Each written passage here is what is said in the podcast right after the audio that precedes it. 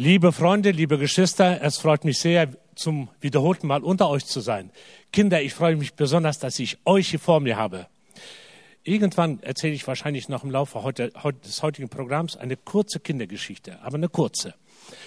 Liebe Geschwister, ich möchte mich ganz herzlich bedanken. Ich habe gehört, ich stehe immer noch bei euch auf der Liste. Ich meine nicht auf der schwarzen Liste, sondern ich glaube, da betet ihr für uns, ja? Und ich freue mich, Dankeschön. Ich bin seit fünf, fünfeinhalb Jahren nicht mehr operiert worden und ich darf leben, ich darf dienen, ich darf viele Länder besuchen, darf unterwegs sein, um Menschen für Christus zu gewinnen. Und ich freue mich, dass ihr für mich betet. Deshalb wahrscheinlich kommt die Energie, die Kraft, die Motivation, weil wir staunen manchmal selber, wie viel uns Gott gute Gesundheit schenkt, Überzeugung. Nicht, weil wir so gut und so stark sind, sondern weil Gott uns hilft, weil Gott uns diese Überzeugung gibt. Liebe Freunde, ich möchte heute, bevor ich weiterspreche, einen jungen Mann euch vorstellen. Wir, wisst ihr, wie man uns nennt? Sagt das bitte nicht weiter. Livestream gibt's heute wahrscheinlich nicht, oder? Doch? Okay, dann eben ja wir werden Dinosaurier genannt. Das sind die älteren Mitarbeiter bei uns, die seit über 30 Jahren in der Mission sind. Aber das tut mir nicht schlecht, weil ich freue mich, dass wir so, so lange schon Erfahrungen mit Gott und Menschen tun dürfen. Aber wir freuen uns, wir haben drei Viertel aller Mitarbeiter bei uns bei der Bibelmission junge Leute.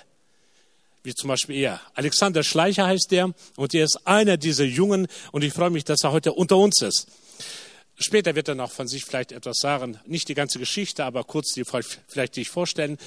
Mich kennt er schon. Ich heiße immer noch Dietrich. Ihr wisst ja, was bedeutet. Ja, ein Schlüssel, mit dem man jede Tür öffnen kann. Kann ich zwar nicht, will ich auch nicht. Aber ich bete, dass Gott mir die Tür zum Herzen öffnet, nämlich deine Tür. Und damit Gott zu dir persönlich heute sprechen kann, nicht einfach einen Vortrag hören, wie Mission betrieben wird, sondern damit du selbst persönlich Mission machen kannst mit uns gemeinsam. Die Bibelmission ist ja schon mittlerweile hier bei euch bekannt. Sie hat ein einziges Ziel, nämlich Menschen für Christus zu gewinnen. Wir sind in unterschiedlichen Ländern unterwegs. Ich werde jetzt nicht alle Länder erwähnen, weil es einfach zu viele sind. Aber ein paar möchte ich erwähnen, weil wir sind so begeistert, was Gott tut. Nicht wir als Bibelmission, sondern was Gott tut und uns immer mehr Türen öffnet zu Ländern. Zum Beispiel nach Israel, in die heutige Türkei, muslimisches Land, dann Pakistan, Afghanistan mit den Taliban, meine Kollegen haben die Hände geschüttelt. Stell dir das mal vor. Und wir erzählen denen auch, weshalb wir dort sind. Nicht alles selbstverständlich, aber wir sagen, wir wollen euch von Gott erzählen. Und ihr haltet doch von Gott etwas. Selbstverständlich, sagen sie. Deswegen kommen wir dort, um zu helfen. Und außerdem bis nach Kamtschatka und mittlerweile auch in Südamerika, Nordamerika, in Kanada, also überall, wo es geht. Merkt ihr, Gott öffnet immer mehr Türen. Und es reichen uns die Mitarbeiter nicht mehr aus. Wir haben einfach zu wenig Leute. Deswegen haben wir ein Prinzip, nämlich unser Prinzip heißt mit, für und durch die Gemeinden. Wir wollen nicht alleine unter, oh, Entschuldigung, jetzt habe ich aus Versehen drauf gedrückt. So, wir wollen nicht alleine einfach unterwegs sein, sondern unser Ziel ist es, mit Christen, die wir verbinden zwischen Westen und Osten, gemeinsam Tausende und aber, Tausende Christen, gemeinsam Menschen für Christus zu gewinnen. Und ihr als Gemeinde gehört auch dazu.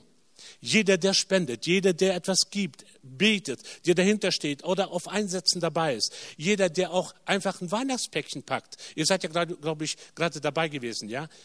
Diese Weihnachtspäckchen, da geht es nicht um eine gewisse Zahl, sondern jedes Weihnachtspäckchen gibt uns die Möglichkeit, in eine Familie reinzukommen, ob Muslime oder nicht, da reinzukommen und ihnen das Evangelium mitzugeben. Und dafür macht er das damit wir gemeinsam Menschen für das Evangelium erreichen. Wir sehen uns einfach als eine, als eine Brücke zwischen Westen und Osten. Ich möchte heute nicht über viele Länder erzählen, weil es einfach zu wenig Zeit ja in Europa gibt. Heute möchte ich nur einen Bereich oder ein einziges Land rausnehmen und, na gut, vielleicht zwei. Und dort unterwegs sind Dimitri und Natascha Göttischan. Das ist ein Ehepaar. Sie haben sieben Kinder, also ganz schön reich.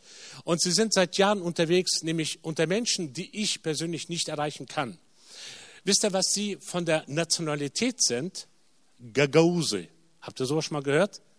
Gagose. Einzelne äh, gibt es, die kennen das. Ihr seid besonders, glaube ich, begabt oder gut gelernt. Ich weiß nicht. Die meisten wissen nicht, wo Gagausen sich befindet. Wisst ihr das, junge Leute? Na, ihr seid ehrlich, das gefällt mir. Ich wüsste es auch nicht, wenn ich nicht dort Wisst ihr, das sind Gagausen, die sprechen Gagausisch und die Türken verstehen sie Und die Zigeuner verstehen sie und ich habe keinen Zugang zu denen. Und dieses Ehepaar ist mit, gemeinsam mit ihrer Familie unterwegs seit Jahren, sowohl in Moldawien, wo es Gagausen gibt, und auch in Bulgarien, wo es viele Bulgaren gibt, die Gagausisch sprechen, Türkisch verstehen oder türkischen Hintergrund haben und auch dazu noch Zigeuner. Ich gehe nochmal zurück. Ich kann es einfach mir nicht verkneifen. Ich habe es zwar nicht ein, im Programm so eingefädelt, aber ich will es erwähnen, wer er ist. Dimitri ist ja genauso wie Dietrich heißt genauso wie ich, aber es war ein schlimmer Typ. Das war ein krimineller Typ. Der hat Menschen einfach gejagt, Menschen verfolgt. Und dieser Mann war ein brutaler Typ, der immer, immer mit jemand in Spannung war. Er lebte ohne Gott. Er hielt nichts von Gott. Er wollte an Gott nicht glauben, obwohl er seit Kindheit etwas von Gott gehört hatte. Und als er so sein Leben ohne Gott führte, hat er schwierige Probleme, schwierige Probleme bekommen, ganz gravierende. Einmal hat man ihm einfach an die Kehle ein Messer gehalten. Ganz brutal. Das war ganz, ganz schlimm. Und es ging um Sekunden. Gott bewahrte ihn. Plötzlich eines Tages hat er wieder Spannung gehabt mit jemand, mit den kriminellen Typen. Ich will jetzt keine Namen und so weiter, Organisation nennen. Und dann hat man ihm die Pistole an die Stirn gehalten und gesagt, du lebst jetzt nicht lange mehr. Und man war am Abdrücken. Und Gott bewahrt ihn wiederum. Und dann hat er gefragt nach dem Sinn im Leben hat er begonnen, die Bibel zu suchen und einfach nach ihr zu fragen, gibt es vielleicht einen Gott, der mich immer wieder bewahrt und der vielleicht etwas anderes für mich vorgesehen hat? Und dann hat Gott in, seine, in sein Leben eine Frau, eine junge Frau, nämlich Natascha, geschickt und sie hat ihm von Jesus erzählt. Und wisst ihr, wo die sich kennengelernt haben? Also ein, ein, ein, ein, ein Bereich, in dem ich nie das für richtig halten würde. Aber interessanterweise, Gott hat sehr interessante Wege, nämlich in einem Club. Da hat sie ihn kennengelernt und hat ihn eingeladen im Club zu einem Gottesdienst. Ich meine, könnt ihr das nachvollziehen? Ich nicht. Aber sie hat es getan. Und ihr geht eines Tages in den Gottesdienst und sie erzählt ihm von Jesus und ihr beginnt die Bibel zu lesen und trifft eine Entscheidung für Jesus. Und seit diesem Augenblick sind sie beide unterwegs Sie hat sich neu aufgemacht. Sie hat gesagt, ich möchte ein ganz anderes Leben, in Heiligung leben. Und sie haben äh, beide beschlossen, ein Leben mit Gott zu führen und sind dann in die Mission gegangen. Gott hat ihnen eine, eine Gemeinde anvertraut in Moldawien. Ist aber eine bulgarische Gemeinde, die alle Gagausisch oder Türkisch sprechen. Und in dieser Gemeinde sind sie seit etwa sieben Jahren ähm, äh, tätig und dort machen sie ihren Dienst. Außerdem, was sie als Missionare unterwegs in anderen Ländern tun. Hier kurz zu dem, was sie als Gemeinde machen. In Moldawien haben sie Kinderfreizeit, Jugendfreizeit, Teenagerfreizeit mittlerweile. Und die werden jedes Jahr durchgeführt. Trotz Armut, trotz Schwierigkeiten, die sie dort haben, versammeln sie so viel wie möglich Kinder und dort wird in Gagausisch evangelisiert. Das heißt in der Sprache, in der ich zum Beispiel nicht sprechen kann. Außerdem hat eine Bibelmission dort ein Freizeit- äh, äh, oder ein Spielplatz aufgebaut, neben einem Gemeindehaus und Hoffnungszentrum. Und dort traf, treffen sich regelmäßig. Das heißt, die Kinder werden aus dem ganzen Dorf eingesammelt, ja, die armen Kinder, oft auch die einfach auf der Straße leben und die am Betteln sind und die werden dann zusammengetrommelt und dann wird ihnen erzählt von dem, was Gott tut. Da wird nicht nur erzählt von Jesus, sondern da wird auch gespielt. Da haben sie viele Aktionen, die sie durchführen. Und das alles auf diesem Spielplatz. Und dieser Spielplatz oder ja, dieser Spielplatz befindet sich auf dem Gelände der Gemeinde. Ihr habt vielleicht gehört in der Vergangenheit von uns, dass wir, wenn es geht, immer die Spielplätze auf dem Gemeindeplatz aufbauen. Warum? Damit die Kinder alle aus dem ganzen Dorf oder aus der Stadt zu dieser Gemeinde kommen und wir dann nicht mehr da sind. Aber die Gemeinde macht diesen Dienst. Sie unterhält oder unternimmt etwas mit den Kindern, sodass jedes Kind und jede Mutter, die dort mal gewesen ist, weiß, es geht um das Evangelium. Es geht um die Gemeinde. Eine kurze Geschichte von André. André ist ein junger Bursche, der seit Kindheit an oder seit vielen Jahren schon immer dort war. Und er hat vieles mitbekommen von dem, was sie von Jesus erzählen. Er war noch ganz jung, so etwa zehn, vielleicht noch weniger Jahre alt. Da hat seine Mutter ihn und seine Schwestern verlassen und ist in ein anderes Land umgezogen und hat dort wieder geheiratet und hat die Kinder einfach für sich allein gelassen. Und der Vater selbstverständlich, der hat sich dann gekümmert etwas, aber der kam nicht zurecht mit diesen Kindern. Und eines Tages, als der Junge immer wieder eingeladen wurde auf dieses Gelände, und dann hat man ihm immer wieder von Jesus erzählt und gesagt, es gibt einen himmlischen Vater und er kann dir alles geben, so was du benötigst. Und er kann dich auch verstehen in deiner schwierigen Situation. Und dieser Junge hat immer wieder das Evangelium gehört, seitens der Gemeinde, der Christen dort und der Missionare. Und eines Tages hat er gesagt, wenn es diesen Vater gibt, dann möchte ich ihn annehmen. Ich möchte ein anderes Leben führen als meine Eltern. Und dieser Junge bekehrte sich. Er hat eine Entscheidung für Jesus getroffen. Und seitdem ist er einer der leitenden Brüder dort, der mit Kindern heute Kinderarbeit und Kinderfreizeiten durchgeführt. Liebe Freunde, warum erzähle ich das?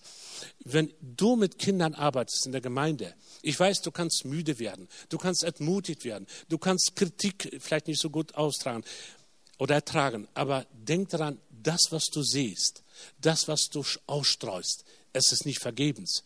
Es bringt immer Frucht.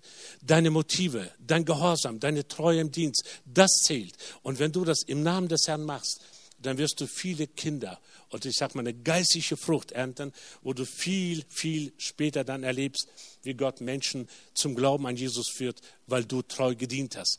Mittlerweile sind eine ganze Reihe von ehemaligen Kindern, die dort mal irgendwann das Evangelium gehört haben, Jugendliche geworden, haben sich taufen lassen, haben, so wie man sagt, einen Bund mit Gott geschlossen und haben sich Gott gewidmet und gesagt, Gott, wir wollen auch dir dienen. Ich mache einen Sprung auf ein anderes Projekt. Auch in Moldawien vor kurzem erst durchgeführt. Dort gibt es eine Brillenaktion.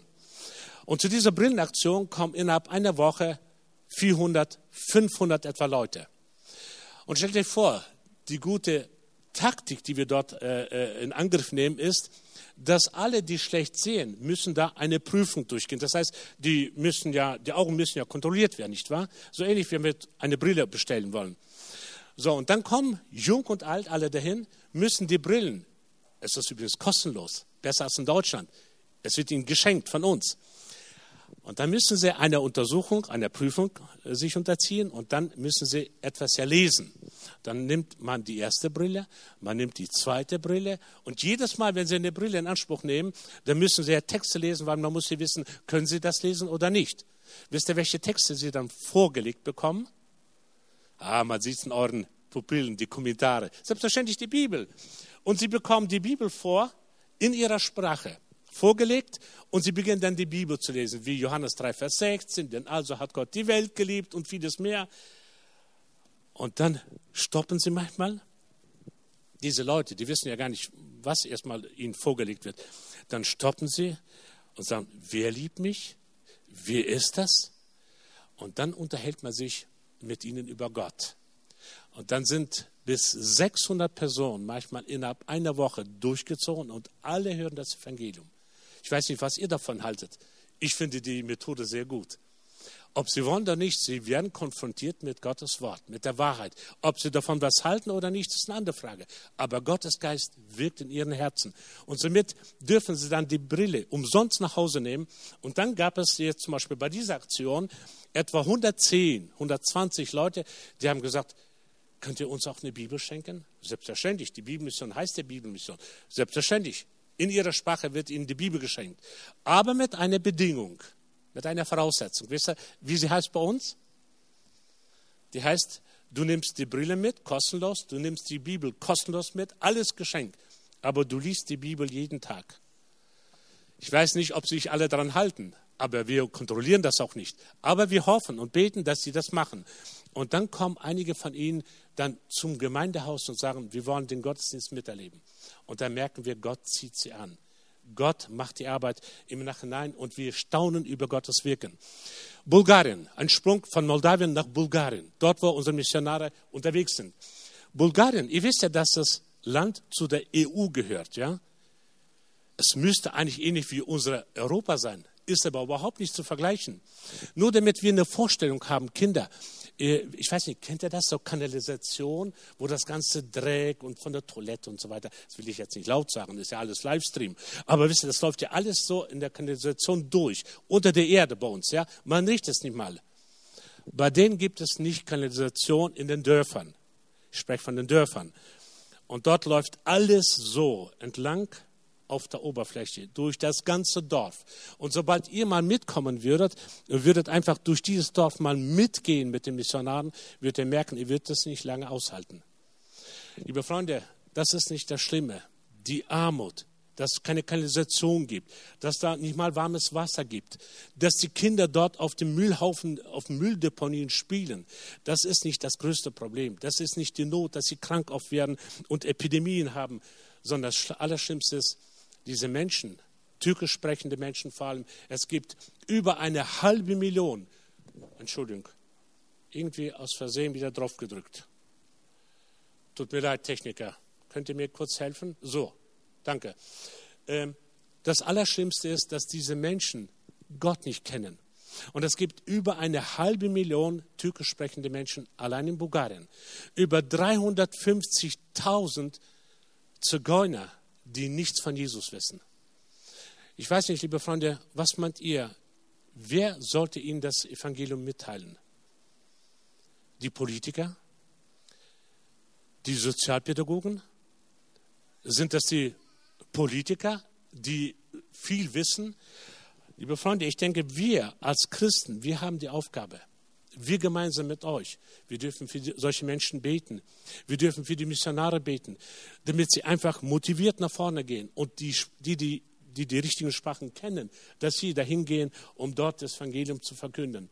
Hier zum Beispiel ein kleines Häuschen, seht ihr, ich nenne das eigentlich kleine Baracke. Das ist eine Gemeinde, ein Gemeindehaus. Dort gehen nicht viele Leute rein, aber es gibt dort keine großen Kirchen, Gemeindehäuser. Die sind einfach zu arm.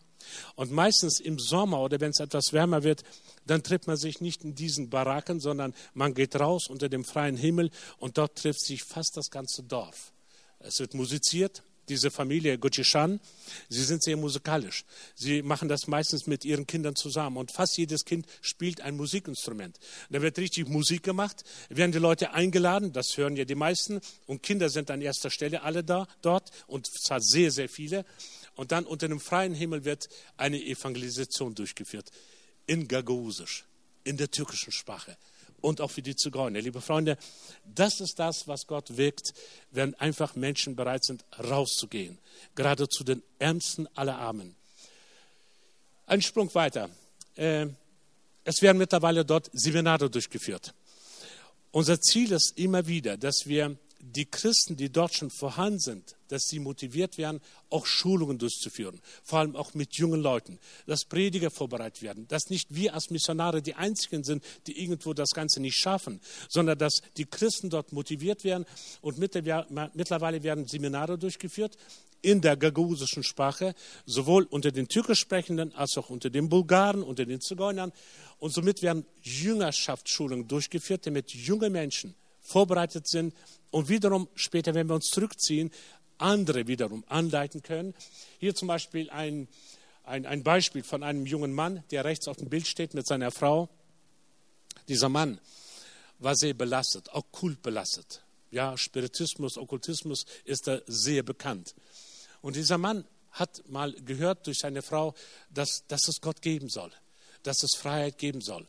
Er befand sich nämlich in einer Abhängigkeit und er konnte nichts Freiwilliges etwas tun. Er musste irgendwie gezwungenermaßen etwas tun und er verstand nicht warum. Also wir nennen das heute Besessenheit. Und dieser Mann kam nicht frei. Und eines Tages merkte die Frau, dass er wieder unter einer Last stand und er konnte sich nicht kontrollieren, nicht beherrschen und irgendwas ganz Verkehrtes tat. Und dann hat er einfach gerufen, Gott, gibt, gibt es dich? Und dann lief die Frau auf ihn zu, sagte, lieber Mann, ruf Jesus Christus mit Namen an und bitte einfach um Freiheit, um Befreiung von de, deiner Last. Und er wird dich frei machen. Und in diesem Augenblick, als sie ihm das sagt, ruft er einfach und schreit, Jesus, hilf mir, so ähnlich wie in den, in den Evangelien steht. Und in dem Augenblick wird dieser Mann frei. Und seitdem gehen sie gemeinsam in den Gottesdienst, regelmäßig, und dienen dort beide. Liebe Freunde, das ist nicht nur in den Evangelien, dass Gott Wunder wirkt. Gott wirkt heute Wunder genauso wie damals. Gott hat sich nicht geändert. Liebe Freunde, vielleicht sind wir manchmal so nicht mehr so glaubwürdig oder wir vertrauen so wenig. Gott tut Wunder heute genauso wie damals. Und das darf ich auch in meinem Leben immer wieder erleben. Gott wirkt, aber ich muss mich öffnen. Ich muss mich ihm anvertrauen, denn Gott sollten wir nicht nur in den Büchern, wo es über Missionare geht, lesen, sondern Gott dürfen wir persönlich erleben. Noch etwas anderes, was sie gerne tun. Die beiden, also das Ehepaar, Dimitri und Natalia Gütschan, sie sind Lehrer vom Beruf. Das heißt, man hat sie eingestellt in einer Schule, teilzeitig, und nämlich in Bulgarien. Das heißt, jedes Mal, wenn Sie dort für mehrere Wochen hinfahren, das machen Sie mehrmals im Jahr, dann haben Sie den offenen Zugang zu acht Schulen. Stellt dir vor, acht Schulen sind alles muslimische Schulen. Und schaut mal eine Klasse von vielen euch an. Alles Kinder, die offen zuhören, was dort verkündigt wird. Sie dürfen zwar das Evangelium nicht dort unterrichten, aber sie dürfen über Ethik, über Moral und über gewisse so soziale Fächer sprechen unterrichten. Und jedes Mal stellen sie dann die Frage dem Rektor der, Schul der Schule, wie ist es, dürfen wir über Jesus sprechen? Ja, das müsste sogar. Kinder glauben alles, das sagt der Rektor.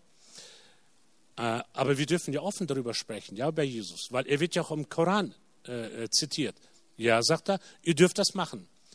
Das heißt, der Direktor nimmt alles auf sich, obwohl er gekündigt werden kann. Es ist ein Risiko für ihn. Aber er sagt, ihr dürft es. Und seit Jahren dürfen sie dort acht etwa Schulen besuchen und dort unterrichten, gewisse Fächer, soziale und so weiter. Aber sie dürfen auch über Jesus erzählen. So, und liebe Freunde, ich weiß nicht, wie es euch geht, aber für mich ist das ein Wunder. Gott öffnet die Herzen der Moslem, die Direktoren, die die Freiheit geben, offen über Jesus zu sprechen. Und für mich ist das gewaltig. Sowas hörst du nicht so schnell in muslimischen Ländern. Aber Gott macht das. Und in den Schulen erzählen sie oft nicht nur einfach allgemein über Jesus, sondern sie nehmen dort gewisse kurze Lektionen aus den Evangelien und erzählen es, damit die Kinder auch einen Einblick haben in die Bibel. Außerdem wird dann die Bibel in ihrer Sprache in eine Kinderbibel verteilt und die Kinder gehen dann nach Hause und erzählen das dann ihren Eltern. Und da möchte ich den Kindern ganz kurz mal ein Beispiel erzählen. Ich weiß nicht genau jetzt, wie das Mädchen heißt, weil ich werde schon immer älter. Aber ich glaube, es hieß Daniela. Daniela kommt eines Tages in eine Kinderstunde, in eine Kinderfreizeit und äh, hört von unseren Missionaren, dass sie an Jesus glauben. Und sie fragt, wer ist Jesus? Sie erzählen ihr und sie trifft eine Entscheidung für Jesus. Und was meint ihr, was sie jetzt macht? Sie bittet einfach um die Kinderbibel in ihrer Sprache. Es gibt ja so Kinderbibel, kennt ihr doch, oder? So viele Bilder, wenig Text, ja, da muss man nicht lange lesen, aber da versteht man schon alles fast von selbst. Und dann bekommt sie eine Kinderbibel als Geschenk von uns, von unseren Missionaren.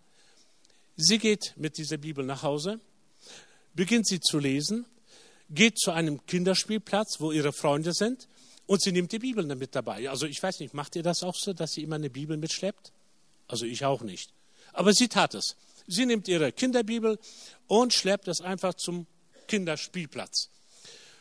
Und dann zwischendurch spielt sie dort nicht, sondern sitzt auf der Bank und blättert in der Bibel. Und dann kommen die Kinder auf sie zu und fragen, hör mal, Daniela, wieso schleppst du immer ein Buch mit dir? Sagte, das ist eine Kinderbibel. Die ist so spannend. Die gibt so spannende Geschichten. Und ich will es immer wieder zwischendurch, wenn ich Zeit habe, darin lesen. Und ich schaue mir alle Bilder ganz genau an. Und der eine Junge kommt dran, also sie sagte, sagte, hör mal, Daniela, kannst du mir auch mal die Bibel ausleihen? Sie sagt, hier, schenke ich dir. Und sie schenkt die Kinderbibel diesem Jungen. Er geht nach Hause, begeistert davon. Aber was macht Daniela? Sie geht wieder zu der Kinderstundenlehrerin und sagt, hör mal, ähm, ich habe meine Kinderbibel verschenkt. Darf ich noch eine haben? Selbstverständlich. Die Bibelmission kann doch nie Nein sagen. Sie bekommt eine zweite Kinderbibel. Und sie geht wieder zum Spielplatz. Plötzlich trifft sie dann an das Mädchen. Und das kleine Mädchen sagt, hör mal, ich finde es begeisternd. Darf ich auch mal darin lesen? Nein, ich schenke es dir. Und die schenkt die Kinderbibel auch weiter. Und sie kommt ohne Bibel wieder zu der Kinderstundenleiterin. Und das wiederholt sich. Dann sagt die Kinderstundenleiterin, weißt du, Daniela, am besten komm, ich schenke den ganzen Karton lauter Kinderbibel und du verschenkst sie. Warum erzähle ich dir euch? Nicht nur den Kindern, sondern auch dir persönlich, der du schon jahrelang im Glauben steckst. Wie begeistert sind wir von diesem lebendigen Wort, das mein und dein Leben verändert hat, das aufgrund, von Grund auf dein Denken, deine Einstellung, deine Motive, dein ganzes Leben im positiven Sinne auf den Kopf gestellt hat und du merkst, du hast einen Sinn im Leben. Du hast ein Ziel, du hast eine, eine Orientierung. Aber wie oft kommt es vor, dass wir das immer wieder nur für uns behalten? Wir erzählen nicht so offen. Wir schleppen das nicht mit überall, wo die Kinder es mitschleppen. Aber die Daniela ist für mich ein gutes Vorbild. Sie hat es überall mitgeschleppt. Nun, Kinder, das heißt jetzt nicht, dass ihr unbedingt die, die Bibel immer mitschleppen müsst. Aber erzählt von Jesus. Erzählt, überall, wo ihr seid. Denn das will ja gerade Gott, dass wir erzählen von dem, wovon wir begeistert sind. Und Gott sagt, Menschen sollen von ihm hören. Und ob es in Kinderstunden, Kindergärten, überall gibt es Möglichkeiten, in Freizeiten, einfach den Kindern und den, äh, und den Jugendlichen und den Senioren einfach zu erzählen, dass es Möglichkeit gibt, Gott kennenzulernen. Zum Schluss möchte ich hier noch darauf hinweisen, dass mittlerweile nicht nur unsere Missionare dort unterwegs sind, sondern auch selbst diejenigen, die sie geschult haben, dort Jüngerschaftsschulung durchführen. In Gagausisch, in Türkisch, auch für die Zigeuner. Liebe Freunde, Menschen dürfen Christus kennenlernen. Und ich und du, wir dürfen dabei sein. Ob wir dafür beten, ob wir da Weihnachtspäckchen packen, ob wir, ob wir humanitäre Hilfe geben, ob wir spenden, gleich was wir tun. Wir dürfen gemeinsam Mission betreiben. Und hier in der türkischen Sprache durften wir jetzt erst vor kurzem, vor ein paar Monaten, 10.000 Neue Testamente drucken lassen und die sind jetzt schon in der Türkei und dort werden sie langsam verteilt, nur an diejenigen, die eine Bibel oder ein wünschen. Liebe Freunde, danke, dass ihr auch dafür betet. Denn wir sehen, dass Gott auch in der Türkei heute besonders viel unterwegs ist. Gerade in Antakya, das ist die Stadt Antiochia, dort, wo das am schlimmsten das Erdbeben war. Dort sind Menschen unterwegs, unsere Missionare, einige Christen und wie in Bulgarien, in, in der Türkei, so hier in Moldawien als auch in Israel jetzt sind unsere Personen unterwegs und sie evangelisieren dort und sagen Menschen, die Not ist eins, aber es gibt in der Not immer noch Hoffnung. Betet dafür. Danke euch vielmals für eure Gebete und eure Spenden. Ich möchte noch auf etwas hinweisen. Wir sind ja immer unter Zeitdruck und es gibt ja viele Broschüren, die wir äh, haben drucken lassen. Das sind nur drei jetzt, die ich vor mir habe. Aber wir haben viel mehr. Wir haben etwa zehn. In jeder Broschüre sind etwa 10 bis 20, 24 Zeugnisse. Alle Personen, die dort vorkommen, kennen wir persönlich. Ob jung oder alt. Wir kennen alle, jeden Einzelnen.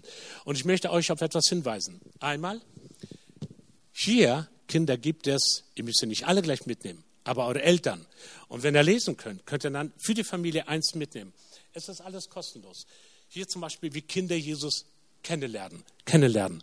Und dann außerdem hier das nächste von Witwen, die unterwegs waren in ihrer Not und wie Jesus ihnen begegnet ist und wie, wie sie Jesus angenommen haben, gerade in der Not.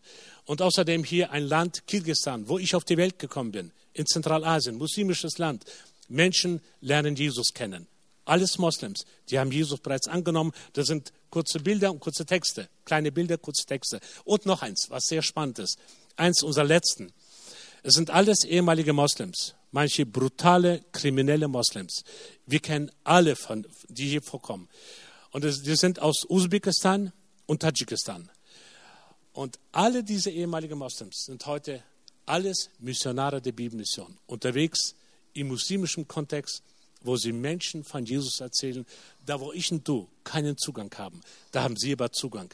Lieber Freunde, wenn er das liest, dann könnt ihr nicht einfach ruhig bleiben, dann werdet ihr motiviert sein, dann werdet ihr so energievoll sein, ihr werdet einfach überzeugt sein, Gott tut Wunder, nicht durch irgendjemand, nicht durch Bücher lesen, sondern durch euch persönlich. Außerdem einige Flyer, die ich dort ausgelegt habe oder wir ausgelegt haben auf dem Tisch und dann als letztes eine Kontaktkarte wenn einer sagt, okay, ich habe schon so viel, so viel zu beten, so viel zu spenden und viele Missionswerke, die bei mir auf der Liste vorkommen, du kannst trotzdem deine Adresse hinterlassen und kannst einfach noch beten für uns.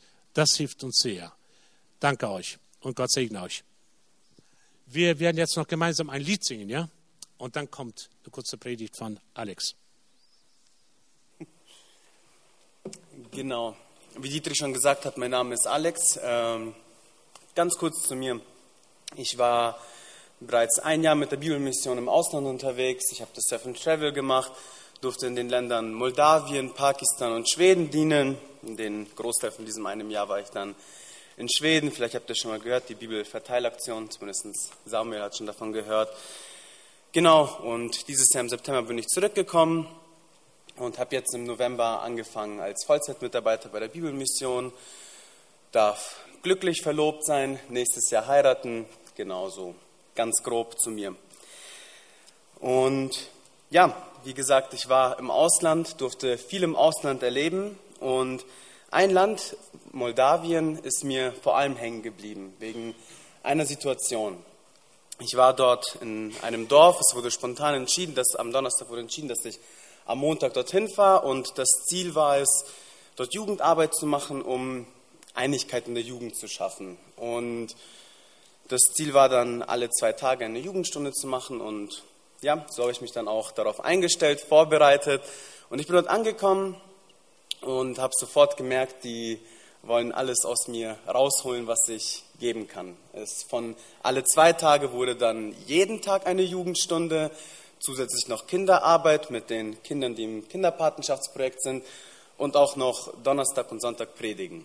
Und äh, ja, es war eine schwere Situation für mich, weil es mich einfach überrempelt hat und in dem Zeitpunkt habe ich mich verlassen von Menschen gefühlt, weil ich das Gefühl hatte, ja, es wird einfach alles auf mich abgeladen und äh, schau selbst, wie du zurechtkommst. Aber vor allem habe ich mich von Gott verlassen gefühlt in dem Moment. Ich dachte, Gott, wo bist du? Auf einmal haben mir alle Gedanken gefehlt, alle Ideen, die ich hatte, was ich mit der Jugend machen kann, waren auf einmal weg. Und ich habe mich gefragt, Gott, wo bist du eigentlich? Und in dieser Zeit hat mich ein Psalm ermutigt, ein Psalm, wo der Psalmist eine Situation beschreibt, die mir ganz ähnlich war. Und das ist der Psalm 77 und ich werde ihn einfach mal vorlesen. Dem Vorsänger für Jedotun ein Psalm Asafs. Ich rufe zu Gott und will schreien. Zu Gott rufe ich und er wolle auf mich hören. Zur Zeit meiner Not suche ich den Herrn. Meine Hand ist bei Nacht ausgestreckt und ermüdet nicht. Meine Seele will sich nicht trösten lassen. Denke ich an Gott, so muss ich seufzen. Sinne ich nach, so ermattet mein Geist. Du hältst meine Augenlider offen. Ich werfe mich hin und her und kann nicht reden. Ich gedenke an die alte Zeit, an die Jahre der Urzeit. Ich gedenke an mein Seitenspiel in der Nacht. Ich sinne in meinem Herzen nach und es forscht mein Geist. Wird denn der Herr auf ewig verstoßen und niemals wieder gnädig sein? Ist, ist denn ganz und gar aus mit seiner Gnade und ist die Verheißung zunichte für alle Geschlechter? Hat denn Gott vergessen, gnädig zu sein und im Zorn seine Barmherzigkeit verschlossen? Und ich sage, ich will das erleiden, die Änderungen, welche die rechte Hand des Höchsten getroffen hat. Ich will gedenken an die Taten des Herrn, ja, ich gedenke an deine Wunder aus alter Zeit. Und ich sinne nach über alle deine Werke und erwäge deine großen Taten. O Gott, dein Weg ist heilig. Wer ist ein so großer Gott wie du, o Gott? Du bist der Gott, der Wunder tut. Du hast deine Macht erwiesen an den Völkern. Du hast dein Volk erlöst mit deinem Arm, die Kinder Jakobs und Josefs. Als dich, o oh Gott, die Wasser sahen, als dich die Wasser sahen, da brausten sie. Ja, das Meer wurde aufgeregt. Die Wolken gossen Wasser aus, es donnerte im Gewölk und deine Pfeile fuhren daher. Deine Donnerstimme erschallte im Wirbelwind, Blitze erhellten den Erdkreis, die Erde erbebte und zitterte. Dein Weg führte durch das Meer und dein Pfad durch gewaltige Fluten, und deine Fußstapfen waren nicht zu erkennen. Du führtest dein Volk wie eine Herde durch die Hand von Mose und Aaron. Und wir sehen hier, ja, dass Asaf in einer schweren Situation ist und zuerst wird, beschreibt Asaf seine Situation, seinen geistlichen Zustand und dann sehen wir, wie er seinen Blick wegwendet von diesen schweren Situationen auf Gott. Und wir sehen hier einfach ganz simpel, wie leicht es ist, aus einer schweren Situation zu kommen. Und ganz kurz dazu, wer Asaf eigentlich war. Asaf war ein hauptamtlicher Sänger im Tempel. Das können wir aus den Chronikenbüchern lesen. Und ebenso war auch ein enger Vertrauter Davids. Und wir können nicht genau verstehen, in welcher Situation Asaf ist. Wir können in den Psalmen davor sehen, dass Asaf oft über Dinge klagt. Wir können sehen, dass er darüber klagt, dass es den Gottlosen gut geht, den Gottes Fürchtigen geht es aber schlecht und wie er auch da seinen Blick auf Gott wendet. Aber wir können nicht genau wissen, was seine explizite Situation jetzt in diesem Psalm ist. Und wir sehen in den Versen 2 bis 4 ganz klar, dass er in einer Notsituation ist. Wir sehen, wie er schreibt, ich rufe zu Gott und will schreien, zu Gott rufe ich und er wolle auf mich hören. Und an der Austragsweise, einfach, dass er sagt, ich will zu Gott schreien, beschreibt schon, dass er in einer tiefen Situation ist, wo er sich danach sehnt, dass Gott seine Leiden sieht. Und er bittet auch bei Gott, er wolle auf mich hören. Er will, dass Gott ihn hört, er will, dass Gott seine Not sieht. Und er hat eine Sehnsucht danach, dass Gott ihn sieht. Wir sehen, dass er in Vers 3 sagt, meine Hand ist bei Nacht ausgestreckt und ermüdet nicht meine Seele will sich nicht trösten lassen. Wir sehen, dass er sich nach Gott ausstreckt und dass er von Gott gesehen werden will. Und danach folgt Vers 4, denke ich an Gott, so muss ich seufzen, sinne ich nach, so ermattet mein Geist. Und er kommt in, an einem Punkt der puren Verzweiflung. Und diese Verzweiflung geht so weit, dass die Seele seufzt und ermattet ist, wenn sie an Gott, an Gott denkt. Und in den weiteren Versen wird es nicht besser. Diese Worte zeigen eine tiefe depressive Haltung auf, wo es scheinbar nicht besser werden kann. Und nach dem vierten Vers sehen wir auch am Ende dann das Wort Seela, ein Punkt, wo man zur Ruhe kommt beim Singen. Und ich finde es einfach interessant, dass es hier wirklich an diesem Punkt auch gesetzt ist, wo er beschreibt, wie er zu Gott ruft, wie er sich zu Gott ausstreckt, von Gott gesehen werden will. Und dann sagt er, ich seufze, wenn ich an dich denke, Gott. Und dann kommt er kurz zur Ruhe und danach denkt er viel nach. In den Versen 5 bis 7 sehen wir, wie er nachts nicht schlafen kann und er gedenkt an die alte Zeit, an die Uhrzeit, an sein Seitenspiel in der Nacht. Und wir sehen dann auch am Ende von Vers 7, ich sinne in meinem Herzen nach und es forscht mein Geist. Wir sehen, Asaf denkt hier sehr viel nach darüber, was war und er kann nicht schlafen. Und auch da stellt er sich danach wieder die Frage, nachdem er darüber nachgedacht hat, was früher war, wird denn der Herr auf ewig verstoßen und niemals wieder gnädig sein. Und es gibt ja jetzt im Modernen dieses Wort Overthinking äh, für die junge Generation. Sagt es vielleicht was, für die Älteren ist einfach äh, eine Situation immer und immer wieder überdenken und danach nachdenken. Und das sehen wir hier auch bei Asaf. Er denkt nach und er denkt und überlegt. Und es ist zum Beispiel ein Punkt bei mir, deswegen kann ich das hier irgendwie gut verstehen. Ich bin auch einer, der sehr viel immer nachdenkt. Und jetzt, wo wir in Schweden waren, hatten wir auch einige Situationen. Und ich denke nach und denke nach. Und abends liege ich da, denke über die Situation. Morgens rede ich wieder mit den Leuten über die Situation und denke nach. Und das führt eigentlich zu nichts Gutem, die ganze Zeit darüber nachzudenken. Weil ich musste immer wieder gestoppt werden, wo mir gesagt wurde, Alex, jetzt stopp, hör auf, darüber nachzudenken. Es bringt zu nichts Gutem. Genauso hier bei Asaf. Sein Nachdenken bringt ihn nur dazu, zu sagen, wird Gott jetzt auf immer nicht, wird verstoßen und nicht mehr gnädig sein. Und auch in den Versen 9 und 10 sehen wir dann, ist es denn ganz und gar aus mit seiner Gnade und ist die Verheißung zunichte für alle Geschlechter? Hat denn Gott vergessen, gnädig zu sein und im Zorn seine Barmherzigkeit verschlossen? Wir sehen nur, wie er noch mehr an Gott verzweifelt und ja, es auch eine tiefe depressive Haltung zu Gott aufzeigt. Und an diesem Punkt kann man dann denken, okay, gibt es denn überhaupt einen Ausweg aus dieser Situation? Und Danach kommt Asaf zu dem Punkt, wo er eine Entscheidung trifft. Die Verse 11 bis 13, ich lese es nochmal, und ich sage, ich will, dass er leiden, die Änderungen, welche die rechte Hand des Höchsten getroffen hat. Ich will gedenken an die Taten des Herrn, ja, ich gedenke an deine Wunder aus alter Zeit. Und ich sinne nach über alle deine Werke, der Wege deine großen Taten. Wir sehen hier ein ganz klares Umschwenken von Asaf in seinem Denken und Asaf trifft hier die Entscheidung, dass er an etwas anderes denken will. In Vers 11 sehen wir auch, dass er sagt, er will die Änderungen erleiden, die Gott getroffen hat. Er gibt hier ein ganz klares Statement und versteht, dass die Situation, die um ihn herum ist, von Gott getroffen ist. Er versteht, dass ein souveräner Gott, der das ganze Handeln auf dieser Erde in seiner Hand hat, auch diese Situation in seiner Hand hat. Dass das, was um ihn ist, nicht einfach so gekommen ist. Es liegt nicht an den Feinden, die ihn vielleicht bedrängen, nicht an den Freunden, die ihn vielleicht verlassen haben. Es sind nicht einfach die äußerlichen Umstände von Menschen, sondern Gott hat das, diese Entscheidung getroffen, dass das, was um ihn ist, jetzt passiert.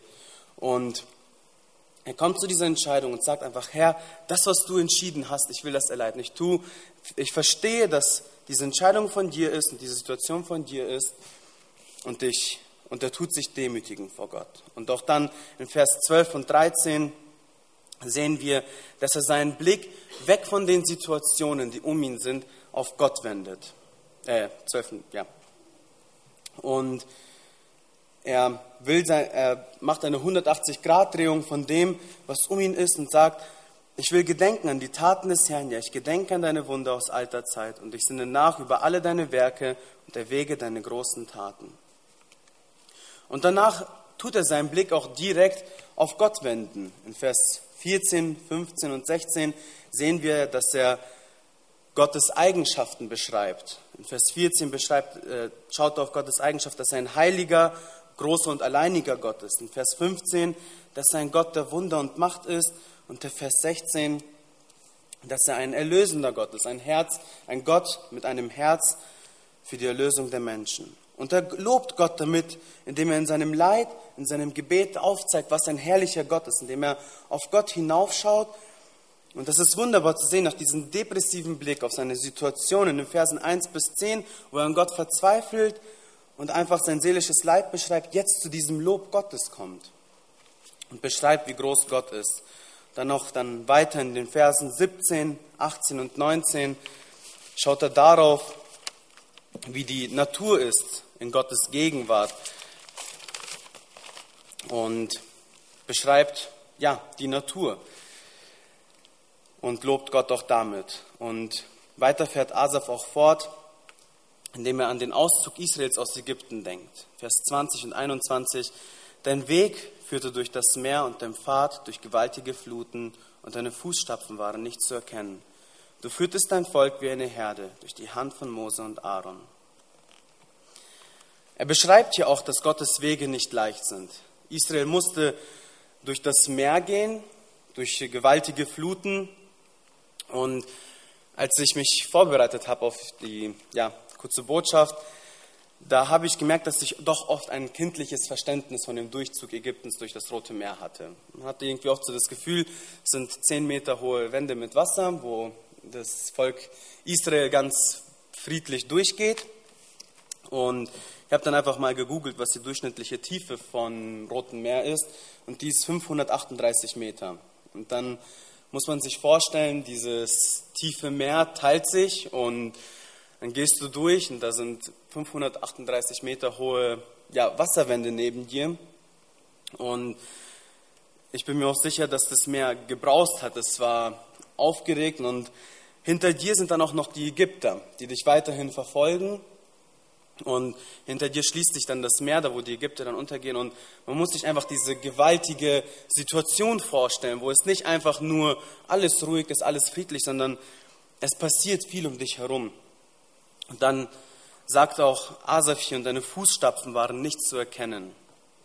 Und das zeigt einfach auch, dass diese Israeliten, die sind vielleicht durchgegangen, die haben sich gedacht, was passiert hier eigentlich? Und vielleicht haben sie nicht direkt gesehen, dass Gott mit denen gerade hier durchgeht. Es passiert viel um die herum, aber Gottes Fußstapfen waren vielleicht nicht zu erkennen. Und trotzdem hat Gott sein Volk geführt, trotzdem war Gott im Hintergrund durch Mose und Aaron bei seinem Volk und hat sie geführt. Und liebe Geschwister, ich will uns ermutigen, dass auch wir in schweren Situationen, wenn wir durch Leid gehen, durch Situationen, wo wir uns vielleicht fragen, warum trifft uns diese Situation, dass wir nicht unseren Blick darauf wenden, was um uns herum passiert, dass wir nicht darauf schauen, auf dieses Leid, sondern dass wir unseren Blick auf Gott wenden, dass wir darauf schauen, was Gott bereits in unserem Leben getan hat, dass wir darauf schauen, auf den Gott der Bibel, was er in der Bibel getan hat. Und einfach verstehen, die Situation, die uns getroffen hat, die hat der Herr, der Herr hat entschieden, dass die Situation uns trifft und er wird uns auch da durchführen und dass wir unseren Blick einfach auf Gott wenden und Gott in dieser Situation loben. Und ja, ich möchte uns alle dazu ermutigen, dass wir wirklich auf Gott schauen in unseren schweren Situationen und verstehen, dass der Herr bei uns ist. Und ja, Amen.